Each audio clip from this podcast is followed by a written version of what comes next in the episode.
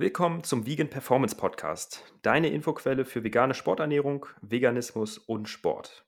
Wir, das sind Dominik Machner, Sport- und Ernährungstherapeut und Marc Dittmann, Sportwissenschaftler und Online-Coach. Dieser Podcast wird unterstützt von TrueV. TrueV, T-R-U-E, Leerzeichen V-E-E, -E, bietet vegane Supplemente für ein gesundes und sportliches Leben. Dazu zählen essentielle Aminosäuren, Vitamin B12, Vitamin D und K2 mit Bio-Olivenöl und Algenöl mit den bei veganer Ernährung empfohlenen Omega-3-Fettsäuren, EPA und DHA. Mit dem Code Podcast15 erhältst du außerdem 15% Rabatt auf deine Bestellung. Herzlich willkommen zur 37. Folge des Vegan Performance Podcast. Heute mal wieder live vor Ort hier aus Hannover. Ich bin mal wieder im hohen Norden. Deswegen haben wir uns gedacht, machen wir es doch hier direkt bei dir im Schmerzzentrum. Schön, genau. dass du da bist, Dominik. Wie geht's dir? Erzähl mal. Ja, ganz gut. Ich bin ja hier auch in meiner Arbeitskluft gerade, das heißt äh, gerade noch Gruppe gehabt. Und ähm, ja, jetzt seht ihr auch mal meine Praxis, wenn ihr das auf YouTube noch nicht gesehen habt. Das ist unser Bewegungsraum hier jetzt gerade. Wir haben uns unsere Empfangsstühle hingestellt, und ein bisschen gemütlich gemacht mit einem Kaffee, mit einer Dose ähm, Red Bull. Da werden wir auch noch drauf eingehen, warum hier jetzt Red Bull auf einmal steht. Denn vielleicht erzählst du einfach mal das Thema heute. Ja. Nur für diese Folge heute das Red Bull habe ich mir extra noch geholt. Nein, Spaß, ich trinke es in der Regel jetzt ganz gern, wirklich wegen dem Koffeingehalt natürlich, aber auch weil da Taurin drin ist. Und das ist auch der Anlass von unserer heutigen Podcast-Folge. Wir wollen über die Mebico sprechen. Vielleicht habt ihr das schon mal mitbekommen, dass das jetzt seit geraumer Zeit in der veganen Bubble im Umlauf ist, dass auch die womöglich kritisch sein könnten und auch im Hinblick auf unser sportliches Thema, dass die auch eine Leistungssteigerung mit sich bringen könnten. Und zu den Mebicos, über die wir heute sprechen wollen, ähm, nicht im Detail über die einzelnen, aber ich nenne sie mal kurz, ist Taurin, Carnosin, Kreatin, äh, Cholin wollen wir auch mit ansprechen. Das sind im Wesentlichen die. Und genau, da haben wir eben in einem Red Bull zum Beispiel, in Energy Drinks, auch das Taurin mit vertreten. Und das ist durchaus für mich auch ein Mitgrund, warum ich es zu mir nehme.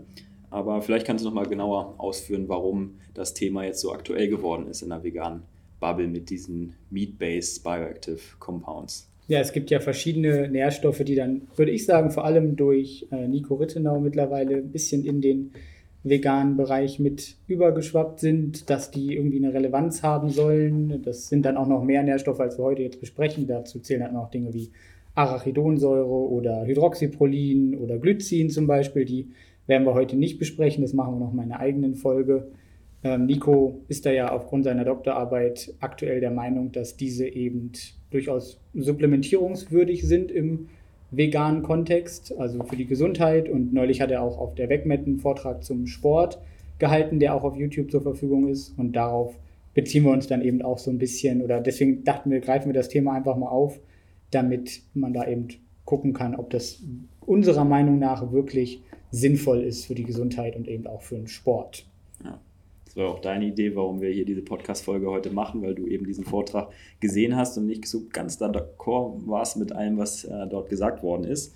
Und das wollen wir am Ende auch noch so ein bisschen herausstellen, wie wir es konkret jetzt umsetzen, was unsere Schlüsse daraus sind. Wir haben uns natürlich auch ein bisschen damit beschäftigt, äh, wie du das machst, wie ich das mache und auch wie unsere Meinungen, Einstellungen dazu sind, weil die auch so durchaus ein bisschen äh, auseinandergehen, da die äh, praktischen Sichtweisen auf das Ganze, das äh, werden wir euch dann noch mitgeben.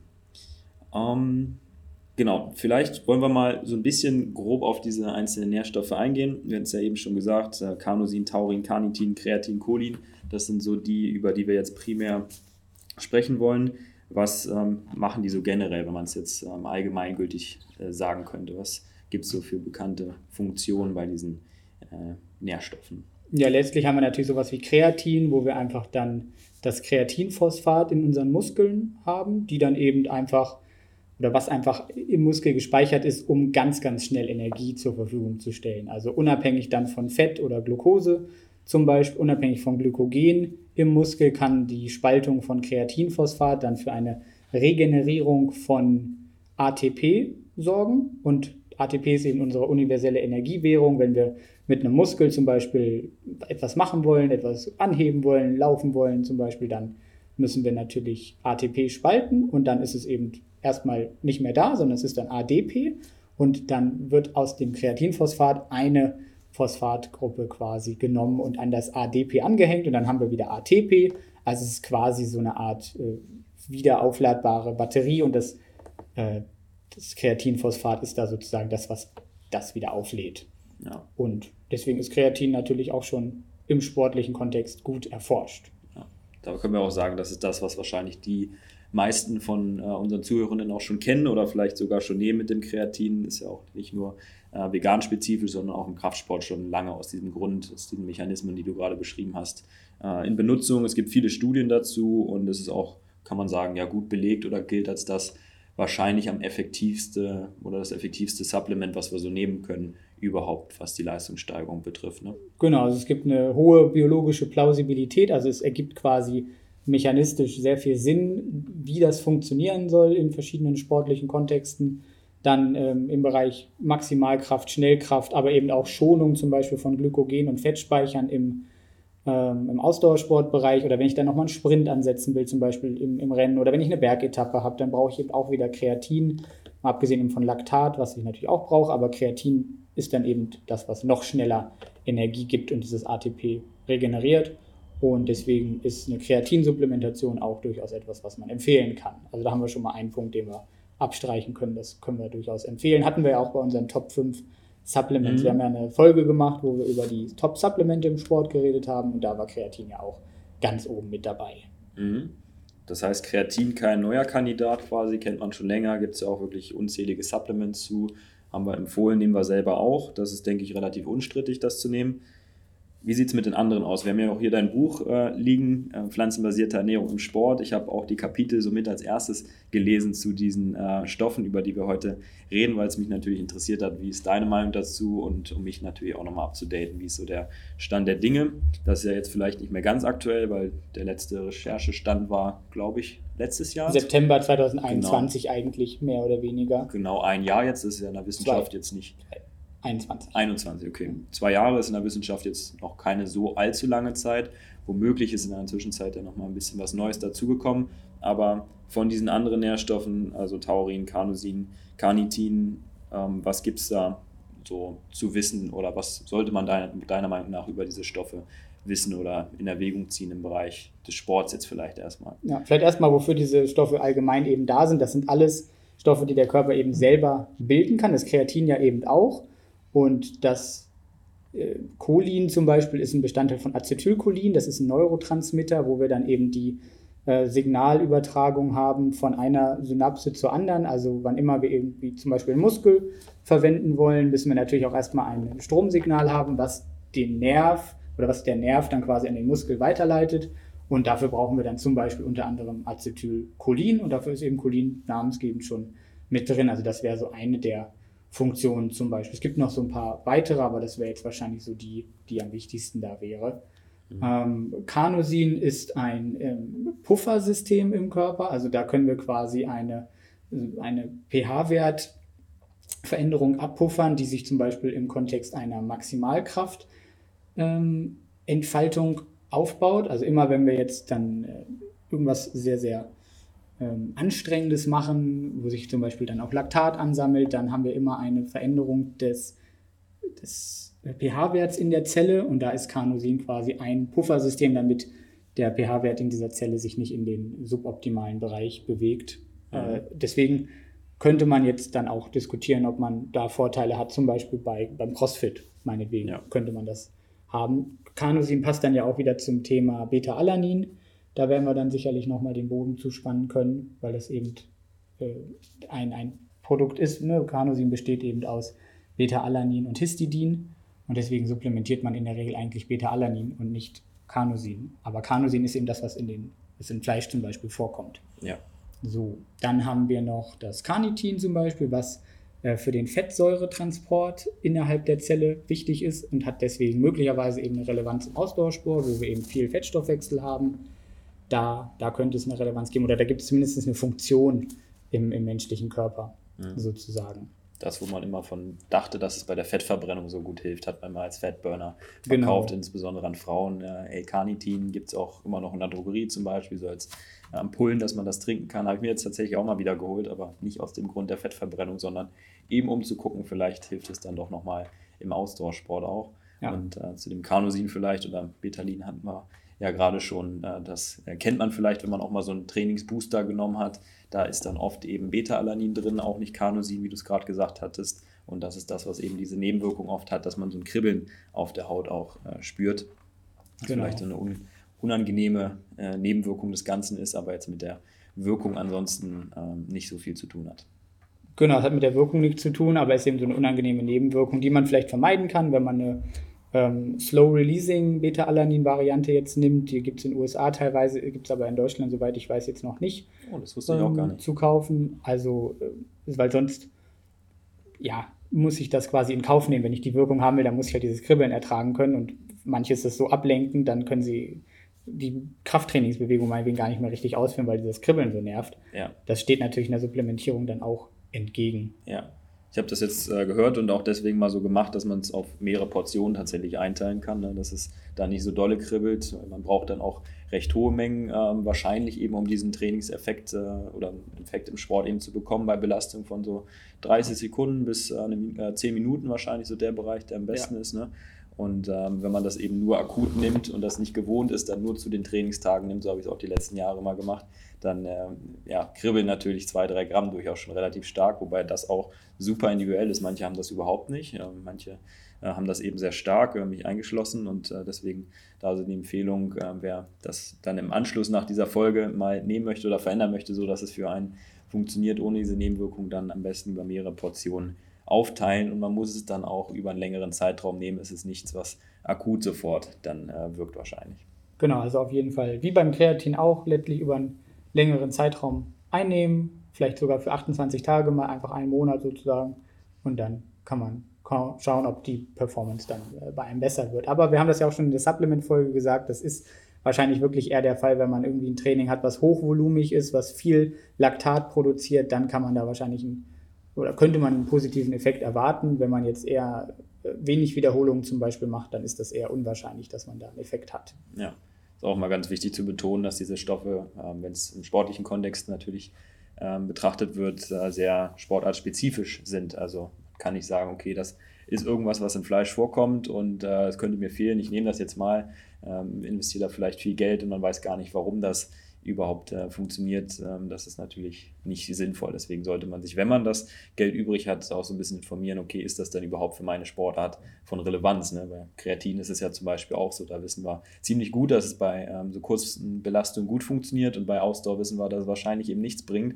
Und wenn jetzt ein Ausdauersportler das äh, sich holt in dem Glauben, dass es ihm auch hilft, dann ist es natürlich aus der Hinsicht Geldverschwendung. Ne? Kommt halt darauf an, wieder, was für eine Ausdauersportart. Ne? Wie gesagt, ja. so Zwischensprints, Bergetappen, ähm, könnte es dann durchaus auch wieder was, was bringen. Aber wenn ich jetzt zwei Stunden beim selben Pace irgendwie in, im Fettstoffwechselbereich die ganze Zeit laufe, ja. dann ist Kreatin vielleicht äh, auch nicht das richtige Supplement. Ja, das muss man natürlich nochmal differenzieren. Das ist richtig.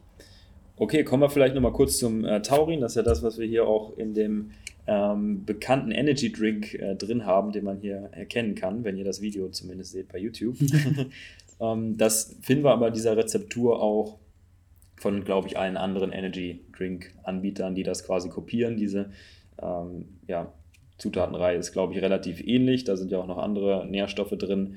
Aber das Taurin, was hier mit drin ist, was ähm, hat es damit aus? Ich könnte das auch vielleicht von Relevanz sein.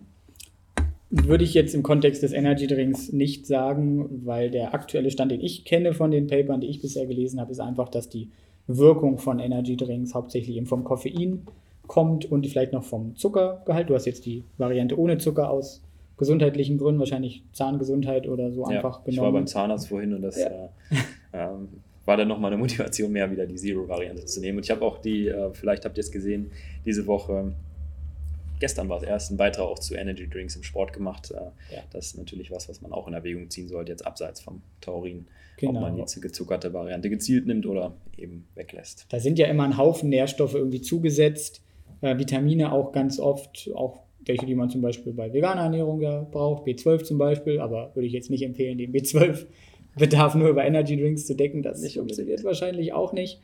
Ähm, ja, von daher ist das Taurin da drin, aber ob das Taurin jetzt selber spezifisch eine Wirkung hätte oder ob es nicht sogar genau die gleiche Wirkung hätte, wenn man einfach nur das Taurin weglässt, da würde ich eigentlich erstmal stark von ausgehen, dass das Taurin da jetzt erstmal keine eigene Wirkung hat. Das ist so ne, meine mhm. Meinung. Du hast ja jetzt gesagt, du probierst das für dich aus ja. mit dem Taurin und deswegen ja, sind wir da in der Experimentierphase gerade. Ja, das kann man wahrscheinlich zusammengefasst so sagen. Ne? Die Evidenz ist einfach relativ dünn noch, außer eben fürs Kreatin. Ja. Danach kommt vielleicht Cholin und dann wird schon relativ dünn. Taurin würde ich vielleicht danach noch als Platz 3 einordnen, was die Wirksamkeit betrifft. Es gibt jetzt auch ähm, so einen Übersichtsartikel, wo ich hier so eine schöne ein Diagramm, eine Darstellung habe. Das ist auch ein Artikel, auf den Nico sich eben viel berufen hat, äh, von Wu 2020 wo es eben um die äh, ja, Mebicos geht. Hier werden auch Anserin und äh, Hydroxyprolin noch angesprochen. Das sind noch zwei weitere, die ähm, auch noch nicht so ewig lang bekannt sind.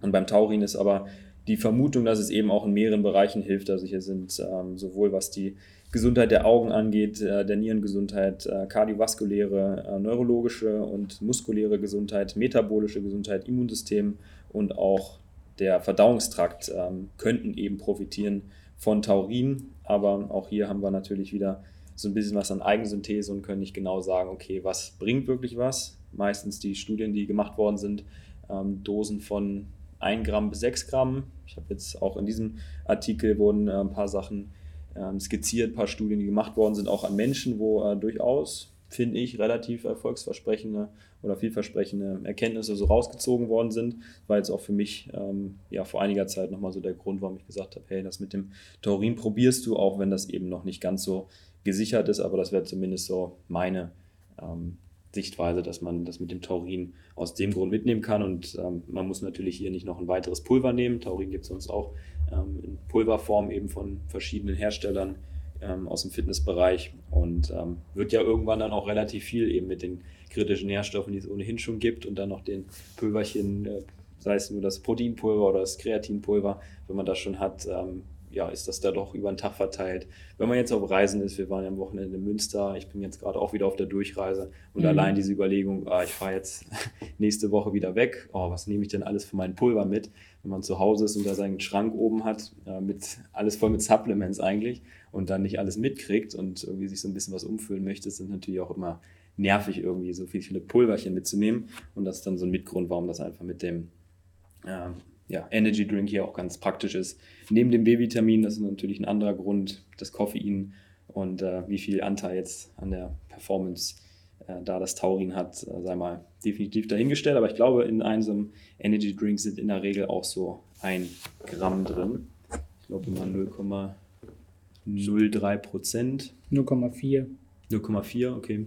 Mhm. Verwechselt, müsste man dann hochrechnen. Aber das sind durchaus dann auch relevante Mengen, die man, ähm, ein Gramm müsste es sein. die man dadurch bekommt. Und das ist auch das, was ist ja oft kritisiert, so okay, hat man überhaupt in dem Produkt, was man dazu sich nimmt, die Mengen, die auch in Studien verwendet worden sind. Da kann man sagen, mit diesem Taurin gibt es äh, viele Studien, die sogar weniger genommen haben, 200, 300 Milligramm und trotzdem eben ähm, positive ähm, Wirkungen beobachten konnten, was jetzt die Gesundheit betrifft.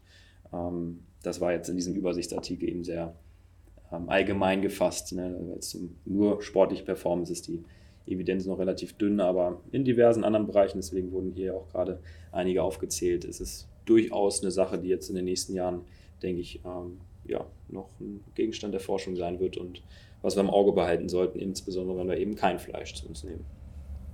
Genau, würde ich jetzt allerdings auch ein bisschen wieder eingrenzen und einfach sagen, dass der, der Body of Evidence natürlich im Allgemeinen noch recht klein ist. Ne? Also man findet zu ganz vielen Dingen natürlich vereinzelte Studien und eben dann auch vielleicht Wirkungen auf einzelne Organsysteme oder weiß irgendwie, da gibt es einen Stoffwechselweg, da ist das irgendwie wichtig, aber das ist dann natürlich noch kein äh, Weg hin zu einer Supplementierung. Also das, da ist der, der Weg von, ich habe eine biologische Funktion zu, ich muss das supplementieren, ist ziemlich weit. Ja. Also muss ja erstmal gucken, äh, kann der Körper das genug selber produzieren? Ähm, dann, wie definieren wir überhaupt einen Mangel zum Beispiel? Dann, ähm, wie ist das mit der Ernährung zum Beispiel? Gibt es bei Veganern Studien, dass das irgendwie problematisch ist, dass die schlechter im Sport sind, dass die gesundheitlich schlechter abschneiden zum Beispiel? Und wenn wir dann diesen Mangel beheben, wenn es ihn überhaupt gibt, mit welcher Dosis ist das Ganze dann zu machen? und haben wir dann eine Verbesserung dieser spezifischen Mangelsymptome bei den Veganern oder bei den veganen Sportlern zum Beispiel. Und diese ganzen Schritte haben wir eigentlich noch nicht. Ja. Und daher diese ganzen Zwischenteile zwischen, ich habe eine biologische Funktion und ich sollte es supplementieren, das fehlt eigentlich zum mhm. aktuellen Zeitpunkt noch. Da gibt es ganz wenig zu.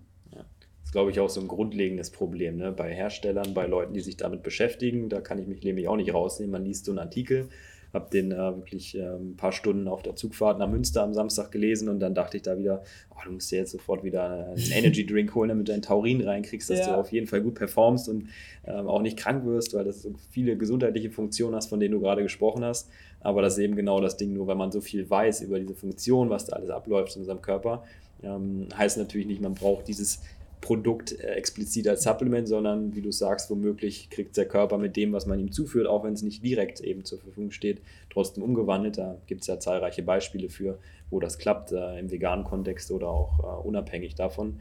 Und äh, sollte einen natürlich auch nicht zu vorzeitig äh, verleiten dazu, dass man irgendwie sich alles reinzieht und denkt, es klappt überhaupt nicht mit vegan, ich lasse es lieber direkt sein das ist auch was, das man, denke ich, betonen sollte. Ne? Im, Im, Zweifelsfall haben wir dann natürlich eine Message, dass Leute denken, sie brauchen eben drei Millionen Supplemente ja. und dann sagen sie, nee, das ist mir zu teuer, das ist mir zu aufwendig, äh, dann mache ich das mit dem Vegan halt doch nicht. Und dann ist die Frage, ob das die aktuelle Studienlage rechtfertigt, da Leute so zu verunsichern, was ja durchaus passiert. Also es gibt ja durchaus viele Studien, wo dann eben, oder nicht Studien, sondern äh, viele Beispiele, wo dann Leute sagen, die mir geschrieben haben, die dir vielleicht auch geschrieben haben, die anderen Leuten geschrieben haben, nee, ich mache das jetzt wieder vegetarisch oder ich esse jetzt wieder Fleisch, weil ich nicht diese ganzen Supplemente nehmen ja. möchte oder es mir nicht leisten kann. Ja, ja.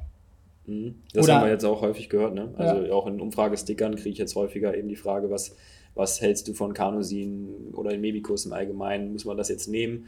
Und die Leute, die sowieso schon vorher ähm, die Augen verdreht haben oder gesagt haben, ich überblicke das gar nicht mehr mit den kritischen Nährstoffen, brauche ich jetzt äh, ein Kalziumpräparat, brauche ich Vitamin B2 und so weiter und so fort. Äh, diese Sachen, die sagen wir, außerhalb noch vom Vitamin B12 sind, wo die allermeisten Menschen inzwischen wissen, das brauchen wir. Ja. Aber auch das stresst ja viele schon oder hält sie davon ab, weil sie denken, oh, das sind tausend Einzelpräparate, die ich davon nehmen müsste. Ähm, und wenn mir jetzt noch mehr Supplements kommen, das war ja auch das, was wir schon mit Nico äh, diskutiert hatten, ähm, glaube ich, oder ich ihm ähm, ja, zur Diskussion so gestellt habe in unserer Folge, das viele Leute eben verschreckt oder auch verunsichert. Da gab es ja auch ein paar Videos von ihm oder ein paar Beiträge, die dann, glaube ich, geteilt worden sind bei Instagram, wo dann auch das Thema mit der Schwangerschaft kam und wo gesagt worden ist, okay, wir wissen noch nicht, was passiert in Folgegenerationen, wenn man sich jetzt vegan ernährt und man das selber noch nicht merkt, ähm, heißt es ja nicht, dass es nicht vielleicht dann beim Kind oder wann auch immer in Zukunft zu Problemen kommt und das hat, glaube ich, ähm, relativ viele Menschen jetzt auch verunsichert seit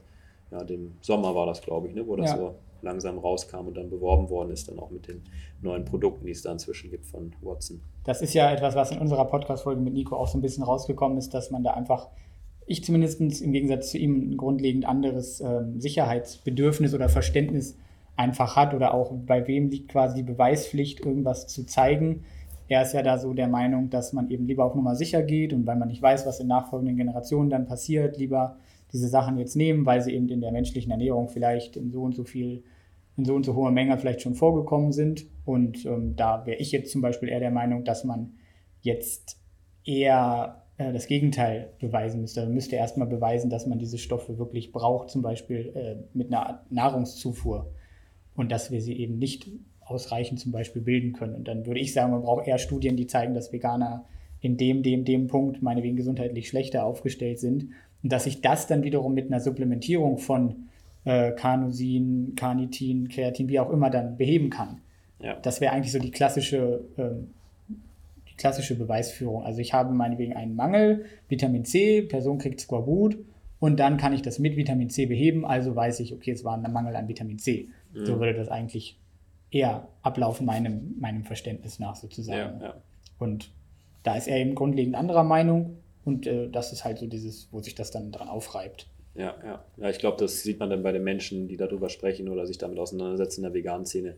Eben genauso die einen sagen, okay, ich folge dem, ich nehme das lieber sicherheitshalber, also würde ich mich eben auch eher einordnen. Und die anderen sagen so, nee, ich lehne mich entspannt zurück, äh, warte mal ab, was da die ähm, großen ähm, Ernährungsorganisationen äh, zu sagen oder was äh, noch für Studien rauskommen und dann nehme ich es irgendwann, sofern es mir eben gut geht. Ne? Ja. Wenn es einem gut geht, warum soll man dann da auch wild rumexperimentieren. Wobei jetzt auch hier der Wu in dem Übersichtsartikel sagt, und das würde Nico wahrscheinlich auch unterschreiben oder vielleicht hat er es daher übernommen, dass nur weil man eben keine Performance-Einbußen sieht, und das hast du auch in deinem Buch in den Kapiteln beschrieben, man sieht nicht, dass das Fehlen von diesen Nährstoffen offenbar in der veganen Ernährung zu irgendwelchen Leistungseinbußen führt, auch wenn wir sehen, dass die Blutspiegel vielleicht geringer sind oder auch die muskulären Spiegel ein bisschen geringer sind wie beim Kreatin. Wir können nirgendwo bisher klar sagen, okay, das führt wirklich zu einer Performance, ähm, zu einem Performanceverlust gegenüber Leuten, die Fleisch, Milchprodukte, Eier ja. und Co. essen. Das heißt, ähm, auch da ist man noch ein bisschen dünn aufgestellt eigentlich. Aber das, wie gesagt, so das Thema, nur weil es eben ähm, keine Einbußen gibt, ähm, heißt ja nicht, dass es vielleicht doch suboptimal ist langfristig oder dass es eben mit Supplementierung noch besser geht, weil nur wenn man jetzt keine Einbußen sieht in der Vergleichsgruppe, die jetzt Fleisch essen, heißt ja auch nicht, dass die optimal versorgt sind. Da würde jetzt so ein Carnivore-Mensch sagen, auch Mischköstler ist ja einfach viel zu wenig Innereien und solche äh, oder Rindfleisch, wo eben diese Nährstoffe so in der Menge vorkommen, dass man auch eine optimale Versorgung ähm, sehen würde, wie es ja auch beim Kreatin ist. Ne? Man weiß ja auch, dass Mischköstler, die Tierprodukte, Fleisch, Fisch essen, wo viel Kreatin drin vorkommt, dass die trotzdem auch noch keine ganz gefüllten Kreatinspeicher haben und dann noch von einer Supplementierung profitieren. Also das ist, glaube ich, auch ein so ein Argument, was von den Leuten dann gern noch gebracht wird, dass vielleicht langfristig das besser ist noch für die Gesundheit oder eben auch dann durch eine Supplementierung noch mehr Performance da ist. Und das interessiert dann natürlich insbesondere Leute wie mich, die auch ein bisschen mehr Sport noch machen, um zu schauen, okay, vielleicht geht da einfach noch ein bisschen mehr, wenn man das nimmt. Ja, da befinden wir uns aber natürlich jetzt im höchst spekulativen Bereich. Also es gibt ja. einfach keine Studien mit sich vielleicht in Anführungsstrichen optimal sich ernährenden Mischköstlern, die dann äh, Nose to Tail meinetwegen essen, wenn man das so machen möchte. Ähm, ich würde sagen, wir haben einfach bei Olympia zum Beispiel einfach Leute, die sich mischköstlich ernähren. Klar, man kann jetzt nicht sagen, wer nimmt welches Supplement, aber das sind wahrscheinlich Leute, die sich eher klassischerweise mischköstlich ernähren, nicht Nose to Tail, nicht irgendwie dann noch äh, Knorpel essen und ihr Kollagen dadurch kriegen. Und trotzdem haben wir da ziemlich, ziemlich fitte Leute. Und klar, man könnte jetzt wieder sagen, ja, wären die noch besser, wenn sie jetzt das machen würden? Kann man in den Raum stellen, die Frage, aber wir haben keine Erkenntnisse dazu. Und ja. das würde ich eigentlich gerne sehen, bevor man das irgendwie empfiehlt. Man könnte natürlich jetzt hochdosierte Supplement Trials machen mit Sportlern.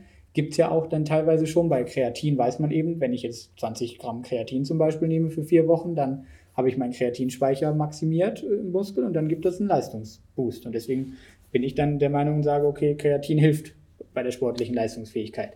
Wenn ja. ich jetzt aber hochdosiert ähm, meinetwegen Carnosin gebe oder ähm, Carnitin, dann habe ich eben bei weitem nicht die Studienlage wie bei Kreatin. Um dann, äh, da, da zeigen sich eben diese Leistungsboosts nicht in dem Sinne, äh, in, in, vergleichbarer Höhe. Und selbst bei Kreatin ist es ja ein kleiner, wenn auch bedeutender Effekt. Und deswegen ist der Effekt aber dann wahrscheinlich bei sowas wie Carnosin, Carnitin, Cholin und so weiter wesentlich geringer und deswegen schon allein deswegen wahrscheinlich nicht unbedingt entscheidend, ja. wenn es um die sportliche Leistungsfähigkeit geht. Und wir haben ja beim Kreatin eben auch die Vergleichsstudien mit Mischköstlern und Veganern und da schneiden dann beide eben gleich ab, obwohl beide zum Beispiel nicht supplementieren. Also das wirkt sich eben nicht negativ aus. Ja. Dass Kreatin in der äh, mischköstlichen Nahrung drin ist ein bisschen und in der veganen Ernährung fehlt. Mhm. Vielleicht auch jetzt schon mal so ein wichtiger ähm, Punkt, den man mit nach Hause nehmen sollte als äh, zuhörende Person, dass wenn man eben nicht so die Ambition hat, ich muss äh, High Performance abliefern, sondern ich will einfach nur nicht schlechter sein als äh, jemand, der Tierprodukte zu sich nimmt, dann ist wahrscheinlich eben nicht notwendig, äh, irgendwelche von diesen äh, Mebicus zu nehmen. Und wenn es dann darum geht, okay, noch ein bisschen besser zu werden, kommt vielleicht auch dieses, dieser Biohacking-Gedanke, Gesundheitsperfektionismus wieder ein bisschen durch bei ja. mir oder auch bei anderen, dann äh, kann man dadurch durchaus drüber nachdenken, das zu nehmen. Und was du jetzt noch gesagt hast mit der Studienlage, hast natürlich recht, da, die ist bei Kreatin natürlich einerseits am größten, die Effektstärke ist relativ äh, gut und ähm, bei den anderen gibt es noch nicht so viel, aber die, die gemacht worden sind, werden dann teilweise auch methodisch kritisiert. Ich glaube, beim äh, Carnitin war das so, dass da eben auch die Notwendigkeit von einer Kohlenhydratkombination mhm. äh, wichtig ist, damit auch im Muskel wirklich was ankommt, sonst wird äh, ja. durch irgendeinen Mechanismus vorher schon aus dem Blut ähm, ähm, geht viel Carnitin verloren, bevor es dann überhaupt ankommt. Und bei den Studien, wo das denn gut gemacht worden ist, und da hat man dann nur noch eine Handvoll, wenn überhaupt, ich glaube zwei, drei waren es ja. nur, ähm, hat man dann eine ganz gute äh, Leistungssteigerung gesehen. Aber wenn man jetzt zwei Studien vergleicht mit über 1000, die es beim Kreatin gibt, ist natürlich auch überhaupt nicht eine Vergleichbarkeit äh, möglich in dem Maße. Und dann müsste man natürlich auch nochmal gucken, was passiert, wenn man alle diese Stoffe auf einmal nimmt in höherer Dosis über einen längeren Zeitraum ja. bei idealerweise Leuten, die eben vegan leben, äh, wie es sich dann auswirkt. Ne? Aber das fehlt halt bis zum jetzigen Zeitpunkt, ne, um sowas zu Genau, also wenn, wenn so eine Studie zum Beispiel dann gemacht wird, Veganer gegen Mischköstler, äh, und dann nehmen die Veganer meinetwegen die, die Mebicus alle in einer adäquaten Dosis, in einer adäquaten Form und die Mischköstler auch und bei beiden verbessert sich dann meinetwegen die Leistungsfähigkeit äh, im Vergleich zu einer Gruppe, dritten Gruppe, die das vielleicht nicht gemacht hat oder so, ne, dann, dann haben wir wirklich ein vernünftiges Studiendesign, um das wirklich den Mebicus auch zuschreiben zu können, weil sonst ne, haben wir immer wieder das Thema Studienqualität, wie gibt es eine Placebo-Gruppe, gibt es eine Vergleichsgruppe, ähm, wie ist das einfach methodisch gemacht und da ist die, die Interpretation auch so, dass die Datenlage halt sehr dünn ist. Ja. Also nicht nur, weil es eine Studie gibt, ist es jetzt ein gesichertes Ergebnis, sondern muss man auch die Studie selber im Detail dann angucken. Ja, das natürlich immer, das erfordert Aufwand, äh, Geld natürlich auch wieder. Die Leute, die äh, müssen gemacht werden, solche Studien. Ich denke da gerade hier an unseren ähm, Energy Drink Hersteller aus meinem äh, neuen Heimatland aus Österreich, die äh, ja das Taurin drin haben. Da könnte man natürlich äh, sowas auch mal nutzen für Studienzwecke, wenn man vielleicht eine entkoffinierte Variante gibt es, glaube ich, auch von äh, dem Hersteller. Ich weiß es nicht genau. Entkoffinierter Energy Drink, das wäre irgendwie wild. irgendwie, irgendwie sinnlos, aber man könnte es natürlich, geschmacklich würde ja das gleiche bei rauskommen, man schmeckt es ja nicht großartig raus, ähm, das Koffein, dass man das eben vergleicht, um zu gucken, okay, ähm, hat das äh, so eine einfache Möglichkeit, hier das Taurin anzuwenden und vielleicht kann man die anderen ja auch noch irgendwie in so einem Energy Drink verpacken ähm, und solche Firmen haben natürlich das entsprechende Geld, um auch da solche Studien zu machen und auch Interesse, das dann äh, zu vermarkten mit diesen Ergebnissen. Ne? Ja, einfach einen Energy Drink Trial machen, also eine Studie mit einmal Taurin drin, einmal Taurin nicht drin. Dann gucken, ob die Verbesserung der Performance besser ist oder schlechter genau. mit Taurin. Das wäre noch einfacher das, als das die, einfach. die entkoffinierte Variante, weil dann hat man schon die Vergleichsgruppe mit dem Koffein und außerdem ja auch da die Koffeinmenge. In diesem äh, hier bei der kleinen Dose so klein, dass man eh nicht von der Leistungssteigerung ähm, ausgehen kann. Aber das wäre natürlich eine, gute Sache. Also hier Aufruf an alle Energy Drink äh, Hersteller, die vielleicht im Vertrieb da arbeiten oder jemanden kennen, äh, auf jeden Fall mal weiterleiten. Das wäre von großem Interesse für die vegane Sporternährung. Aber dann ist natürlich auch gefährlich für so einen Hersteller, wenn dann rauskommt, es macht keinen Unterschied, dann hast du natürlich ein Verkaufsargument weniger. Ja, dann wird es ja eh nicht veröffentlicht. Ach so, ja gut, ja, das, das kann sein. Das äh, Müssen wir mal schauen, aber ich fände es auf jeden Fall spannend, äh, damit zu arbeiten. Also ein Energy Drink wäre eine schöne Möglichkeit natürlich, ähm, das äh, zu promoten oder auch noch andere Nährstoffe so reinzukriegen. Steht ja oft in der Kritik, dass es eh nichts bringt irgendwie, ähm, aber die Formula ist ja an sich nicht schlecht und äh, auch ein Grund, warum das viele ja jetzt kopiert haben. Ne? In so einer Dose ist halt einfach zu wenig drin. Ne? Wir haben hier 32 Milligramm Koffein auf 100 Milliliter, sind 250 Milliliter, heißt, ähm, das sind 70, 75. Ja, ein bisschen mehr. Genau. Ne, einfach 80. 32 mal 2,5. Äh, 82 mhm. Milligramm Koffein und das ist dann bezogen aufs Körpergewicht. Wenn du jetzt eine 70 Kilo, 80 Kilo Person hast, für dich ist das irgendwie ein Gramm pro Kilo Körpergewicht. Milligramm. Wir brauchen eigentlich so drei Gramm, das heißt, wir müssen eigentlich die dreifache Menge ja. trinken. Von daher würde so eine Dose wahrscheinlich wirklich im, im Studio jetzt keinen Unterschied machen. Ja. Aber eine adäquate Dose, 500 Milliliter oder so, dann vielleicht möglicherweise ja. schon mit dann zwei Gramm oder wenn du eine leichtere Person bist, dann schon. Du hast ja auch gesagt, in den USA, ne, da gibt es diese Grenze nicht mit den 32 äh, Milligramm pro 100 Milliliter Koffein. Das ist in der EU weit so, oder? Soweit ich, ich weiß, ja. Ne?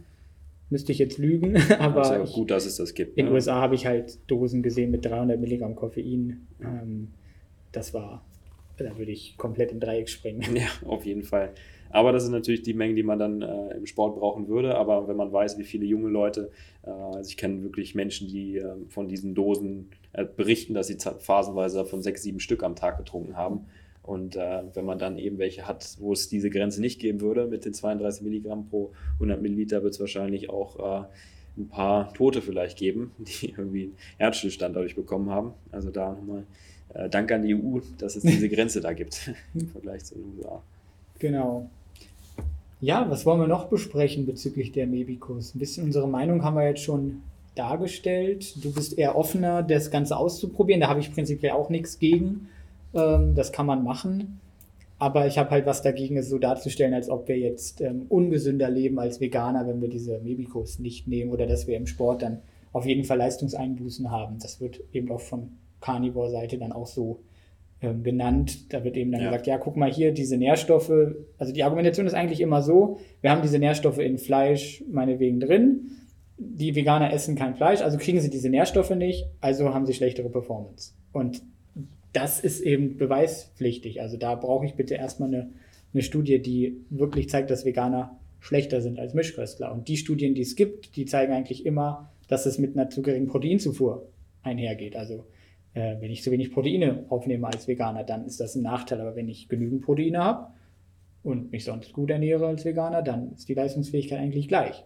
Ja, das ist wahrscheinlich dieses generelle Problem wieder, ne, dass man denkt, weil es da jetzt ein paar Nährstoffe gibt, die man jetzt so noch nicht auf dem Schirm hatte, dass das der größte Hebel jetzt wieder für, ja, für die Performance. Aber wie du es eben gesagt hast, in Studien wird ganz klar eben ersichtlich, Kalorien, Protein, das sind so die Hebel schlechthin in der veganen Ernährung. Und was denn so Nährstoffe angeht, das ist dann womöglich mittel- und langfristig ein Thema für die Performance oder auch für die Gesundheit natürlich, aber äh, einfach zu dünn oder nicht notwendig. Also wenn ihr jetzt sagt, ähm, ihr habt nicht so viel Geld über, dass ihr euch da noch alles reinknallen wollt, dann äh, kann man das absolut verstehen. Dann ist das auch nicht äh, zu begründen, diese Sachen jetzt auf gut Glück zu nehmen, weil ähm, es einfach zu wenig gibt, um das ähm, zu probieren. Aber wenn man eben höhere Ambitionen hat, sagt, ich mache vielleicht Leistungssport oder möchte einfach noch ein bisschen ähm, ja, experimentieren, dann äh, kann man das natürlich machen. Aber von meiner Seite kann ich es natürlich auch nicht empfehlen. So mache ich es bei mir im Coaching auch, sage, okay, hier, es gibt noch so ein paar Kandidaten, die könnten vielleicht in den nächsten Jahren äh, noch empfohlen werden oder man kann es mal versuchen, wenn man eben schon die Ernährung gut hinkriegt, weil es ist wieder wie bei vielen Sachen so, wenn ja. Schlaf nicht passt, wenn Ernährung nicht passt, wenn Training nicht passt, dann braucht man nicht anfangen, hier über Taurin, Kreatin oder sonstige Sachen ja. zu sprechen. Das sind dann einfach diese letzten paar Prozent, die kaum einen Einfluss haben, wenn die anderen äh, 90, über 90 Prozent aus den genannten Bereichen eben nicht ähm, gut gemacht werden, dann braucht man sich über solche Kleinigkeiten hier gar nicht ähm, auszutauschen. Also es ist wirklich schon hier Mikromanagement, nennt man es ja. Genau, wir haben einfach in der veganen Ernährung auch im Sport dann ja sowieso schon mehrere Baustellen, um die wir uns erstmal kümmern können, wie jetzt Verdauung, irgendwie Energiezufuhr, Proteinzufuhr, äh, Gesundheitsperfektionismus haben wir ja oft angesprochen, dass man da Dinge weglässt und dann die Ernährung eben insgesamt einfach nicht so ausgewogen ist. Und ich glaube, bei vielen ist da einfach viel mehr zu holen. Ähm, als, und das ist dann letztlich auch insgesamt wahrscheinlich wirkungsvoller, vielleicht sogar günstiger, da äh, am Gesamtbild zu arbeiten, statt jetzt eben äh, nochmal mehrere zehn oder weiß ich nicht, wie viel sich addiert, wenn man alles nimmt. Ähm, hast du das mal ausgerechnet, wie viel da an Geld reinsteckt, reingesteckt werden müsste, wenn man jetzt alle Mebicos nimmt? Oh, bei Mebicos habe ich noch nicht ausgerechnet. Uh, hier Energy Drink, der, der Kollege ist natürlich besonders teuer hier auch. wenn man jeden Tag davon einen trinkt, dann ist man auch bei uh, ja, 90 Euro im Monat. Ja. Wenn man zumindest jedes Mal sich am Kiosk einholt, wie ich, ja. dann uh, ist das auch ganz schön viel Geld nur fürs Taurin.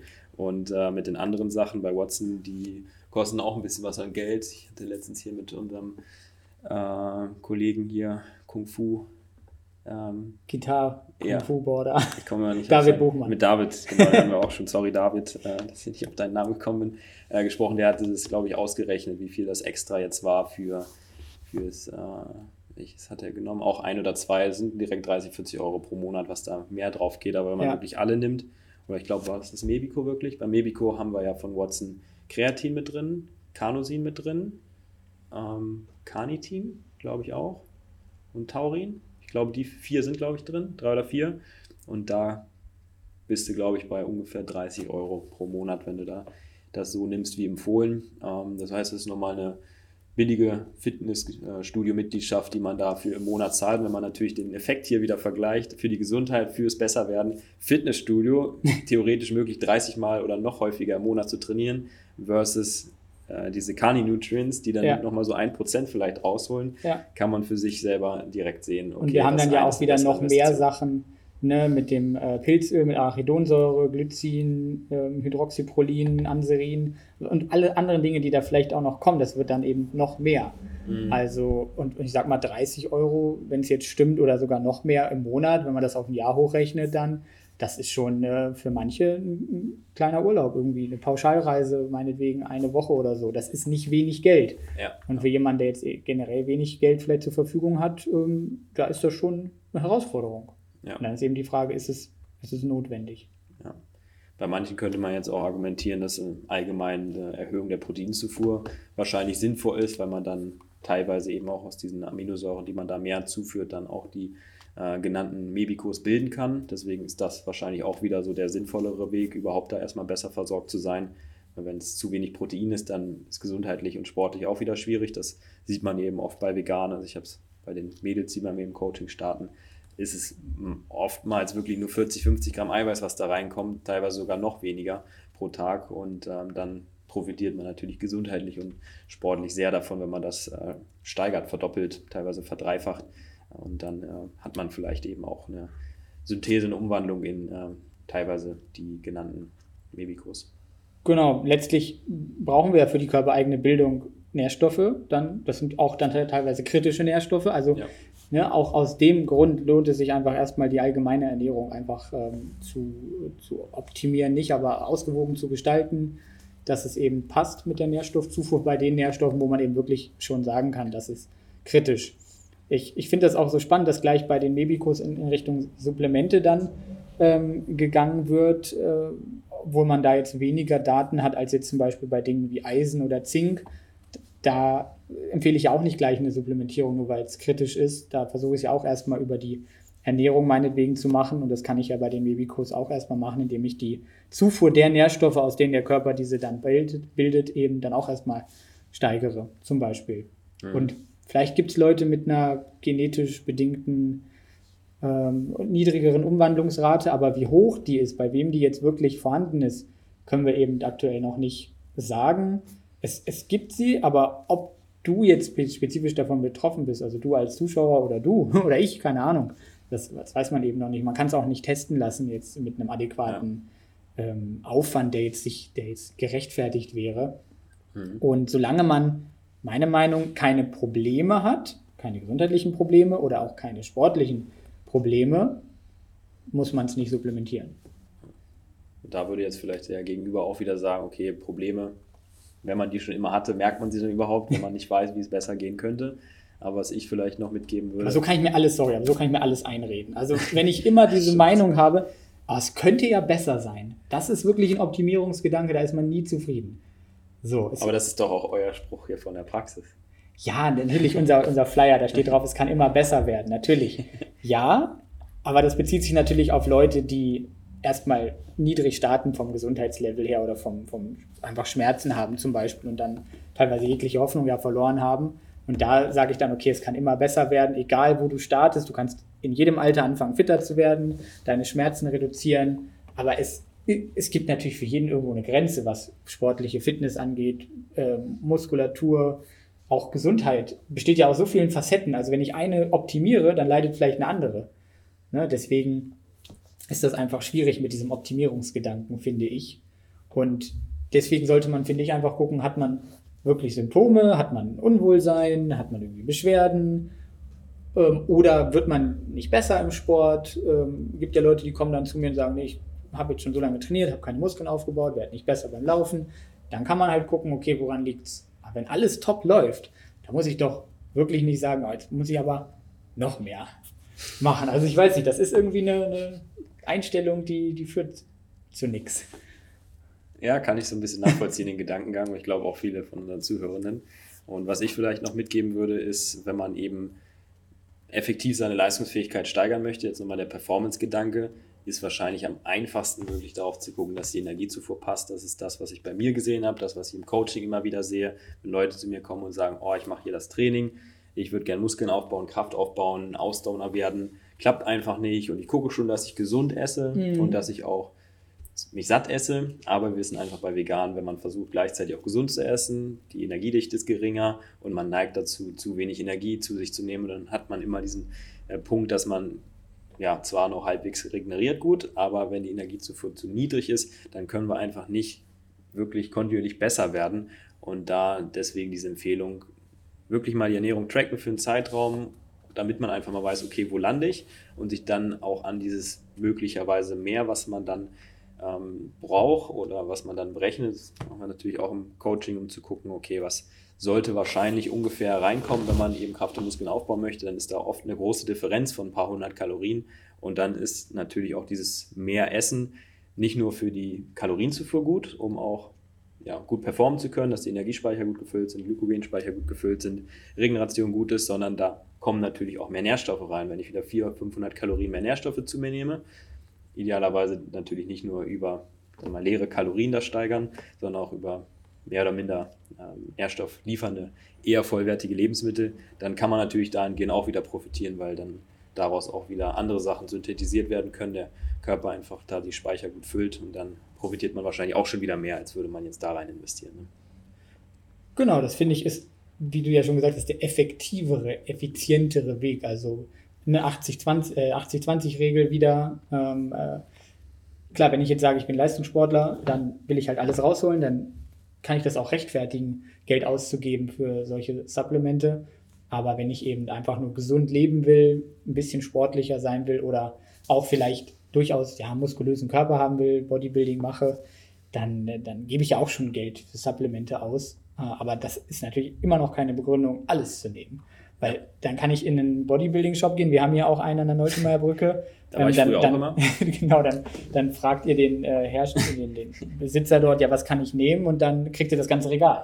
Ja, warum wohl? Weil er das verkaufen will, äh, weil er es hat und weil es das gibt. Und dann nimmt man halt alles Mögliche. Und der weiß es selber nicht besser, muss man auch oft sagen, was natürlich ganz gut Klar. ist, damit das auch Nichts irgendwie moralisch vertreten kann, da alles zu verkaufen. Aber ich weiß das auch noch, als ich da hingegangen bin als Anfänger damals. Und so, ja, du brauchst Weight Gainer, du brauchst Kreatin, alles mögliche. Waren auch keine schlechten Sachen, also keine Sachen, wo ich jetzt zurückblickend sage, die waren, wären total unnötig, aber da kriegt man natürlich tendenziell einfach mehr dann ähm, angedreht, als man wirklich braucht. Und es würde natürlich auch anders gehen.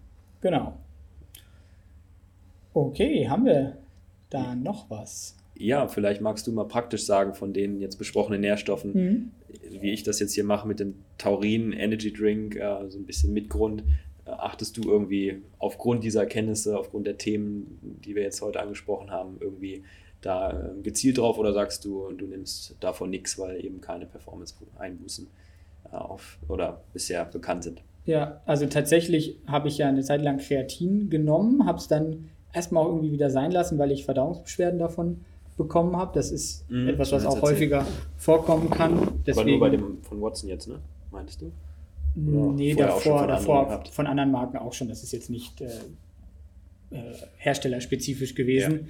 Ja. Äh, war irgendwie dann, ich hatte es immer ins Müsli reingemacht und hatte ich da irgendwie immer Bauchschmerzen. Das kann ich halt irgendwie nicht gebrauchen. Deswegen mal sehen, ob ich es nochmal wieder anfange oder ob ich einfach mir Kapseln hole, sodass, ob das einen Unterschied macht.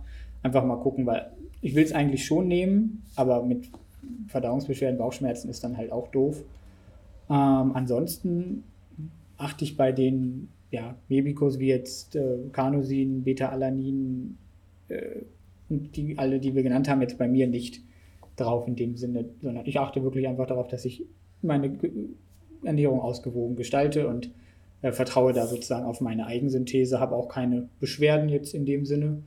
Und ähm, tatsächlich ist es aber ja so, dass äh, meine Freundin im Moment schwanger ist und die, ähm, da habe ich dann gesagt, achte mal ein bisschen mehr auf deine Cholinzufuhr. Und Cholin ist ja Hat etwas. Sie gesagt, was ist das? ja, genau, was ist das? Und dann äh, ist das ja in Eiern zum Beispiel drin. Sie ist ja Vegetarierin, also ähm, von daher isst sie sowieso auch Käse. Und dann habe ich ihr jetzt tatsächlich sogar empfohlen, ähm, mehr Eier zu essen man kann, hätte jetzt auch sagen können, nimm ein Supplement, aber sie ist ja sowieso Vegetarierin. Und daher. Hopfen und Malz verloren. genau, so ungefähr. Nee, das, das ne, muss man ja ethisch auch wieder diskutieren. Wir diskutieren auch immer wieder, aber aktuell ist sie einfach Vegetarierin und sie isst dann eben auch äh, die Eier. Und deswegen habe ich ihr gesagt, okay, wenn es für dich eine Möglichkeit gibt, da Eier zu essen, weil sie auch Eier mag, dann ist sie eben äh, Eier im Moment. So, mhm. Einfach, weil ich auch sage, Cholin ist zum Beispiel wichtig, gibt es ja auch schon ein Adequate Intake, also eine, eine durchaus Zufuhrempfehlung von der EFSA. Und deswegen ist Cholin auch so ein bisschen das, wo ich jetzt noch am ehesten sagen würde, okay, da müssen wir wirklich über die Nahrung was zuführen. Ne? Bei so Carnitin, Carnosin und so weiter sage ich jetzt aktuell einfach, das bildet unser Körper wirklich in ausreichendem Maße selber. Äh, bei Cholin brauchen wir eine Zufuhr über die Nahrung wahrscheinlich wirklich und ich kann das tendenziell auch mit pflanzlichen Lebensmitteln hinkriegen, zum Beispiel auch über viel Soja. Mhm. Aber sie ist jetzt zum Beispiel nicht die, die jetzt super viel Soja isst und äh, möchte das auch nicht. Und dann wird es halt schon schwierig. Und dann noch Thema Schwangerschaft, ne, da ist Cholin besonders wichtig. Von daher habe ich dann einfach mit meinem Sicherheitsbedürfnis entschieden, okay, dann, dann machen wir das so. Ähm, ich sage jetzt aber auch nicht jeder Schwangeren oder jeder stillenden Frau oder so, dass da Cholin supplementiert werden muss. Also das muss man halt im Einzelfall dann wirklich entsprechend abwägen. Ja, je nach Ernährungssituation und ist natürlich auch hier wieder eine besondere Lebenssituation ne? und hat ja mit dem Sport nichts zu tun. Das ist jetzt die Gesundheit, ja. reproduktive Gesundheit, wo ja sowieso ein paar Besonderheiten bestehen. Ne? Das wäre nochmal ein ganz eigenes Thema. Genau, und letztlich machst du es ja sogar auch bei dir anders, als du es bei deinen Klienten empfiehlst, habe ich jetzt so verstanden. Mhm, genau. Weil du einfach sagst, so, ich will für mich einfach meine Leistung optimieren, ich will das ausprobieren, ja, und dann sage ich aber, wenn ich die Verantwortung habe für das, was andere machen, weil wie viel Geld sie ausgeben, was sie in sich reinschütten, äh, in Anführungsstrichen, dann bin ich halt so ein bisschen zurückhaltender. Und so mache ich es jetzt letztlich auch. Ja. Ne? Und das finde ich, ähm, ist auch ein Bestandteil von einer guten Beratung, dann, dass man eben nicht alles, was man selber macht, muss jeder genauso machen. Ja. Muss man halt abwägen. Absolut vertretbar, glaube ich, das äh, dann so zu machen, wie du das auch sagst. Und äh, wie du es jetzt bei mir gerade auch schon gesagt hast, äh, ist es halt was anderes. Ne? Nur weil ich das so ein bisschen probiere, experimentiere, da von den Ambitionen natürlich auch ein bisschen höher aufgestellt bin als die meisten meiner Kundinnen, ähm, kann ich natürlich nicht sagen, ja, ich mache das so, ihr müsst das jetzt auch alle so machen.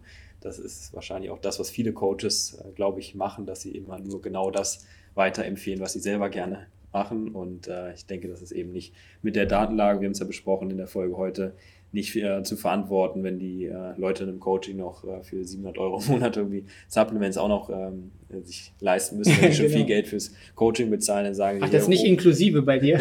Alle Mevi-Kurse und alles inklusive? Habe ich tatsächlich schon die Frage bekommen, so Marc, ja, sind denn auch Supplements inklusive bei dir im Coaching? wenn das so teuer ist, dann muss ich doch da alle Supplements umsonst kriegen wenigstens und deswegen will ich dann auch den Leuten nicht noch alles andrehen, wenn sie äh, auch schon viel Geld bezahlen, weil ja. ich dann nicht sagen kann, okay, du musst ja äh, auch noch äh, so eine lange Liste an Supplements nehmen. Ja. Deswegen mache ich es da auch so, wie du es äh, gesagt hast oder das, was eben zum aktuellen Zeitpunkt als wahrscheinlich äh, sehr kritisch eben ist. Ähm, da haben wir auch schon in einer anderen Folge drüber gesprochen. Die empfehle ich und äh, bei dem Mebikurs, das habe ich hier und da mal angerissen. Okay, wer Lust hat, da auch ein bisschen ambitionierter ist, das muss man natürlich auch immer von ähm, Klient zu Klient entscheiden, ob das jetzt von äh, Relevanz sein könnte für diese Person, bei welchem Punkt man steht, auf was für einem Level man ist. Ähm, kann man das natürlich mal einbringen, aber das ist jetzt auch nichts, was ich allgemein empfehle, genau.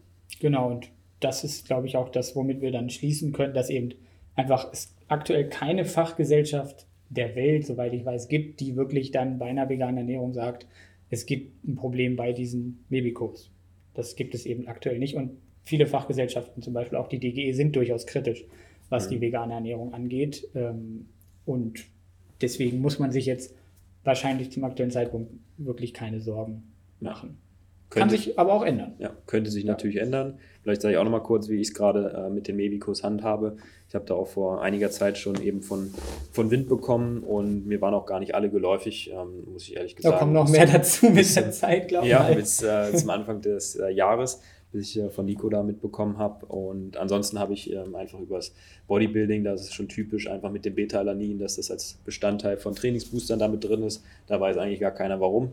Aber das ist da immer mit drin, weil die Hersteller mal irgendwie erste Studien auch gesehen haben, okay, schmeißen wir das mal rein, das kribbelt ein bisschen, die Leute finden es geil, aber keiner weiß, was da überhaupt passiert. Ja. Deswegen nehme ich Beta-Alanin schon relativ lange, weil ich wusste, okay, daher kommt dieses Neben, diese Nebenwirkung von Kribbeln. Ich habe es psychologisch einfach äh, immer cool gefunden, das habe ich ja auch schon mal mehrfach gesagt im Podcast, ähm, aber nehme es jetzt eben auch gezielt wieder und versuche jetzt auch tatsächlich seit dieser Woche das mal so aufzubauen über mehrere Portionen. Ich hatte es auch gerade bei mir im Getränk noch mit drin, kribbelt immer noch die ganze Zeit, obwohl ich es ein bisschen runterdosiert habe schon. Das heißt, das äh, versuche ich einfach noch mit einzubauen, weil ich ja auch viele verschiedene Sportarten habe, intensive Belastung eben auch in diesem Bereich 30 bis 100 Sekunden äh, bis ähm, 10 Minuten.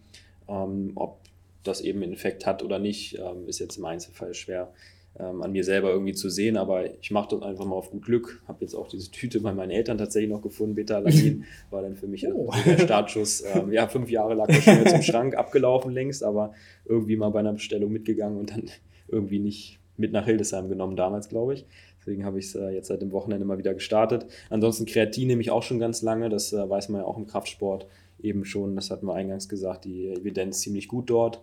Da habe ich auch zu meiner Überraschung keine Verdauungsprobleme. Ich habe ja sonst immer Verdauungsprobleme, aber ja. scheinbar bin ich dann doch eigentlich genetisch bedingt äh, ein Carnivore-Typ, dass ich diese Sachen gut vertrage oh und die ganzen pflanzlichen Lebensmittel überhaupt nicht mit Rohkost und Hülsenfrüchten. Das war ein Scherz mit Carnivore-Typen. Es gibt keine Carnivore-Typen.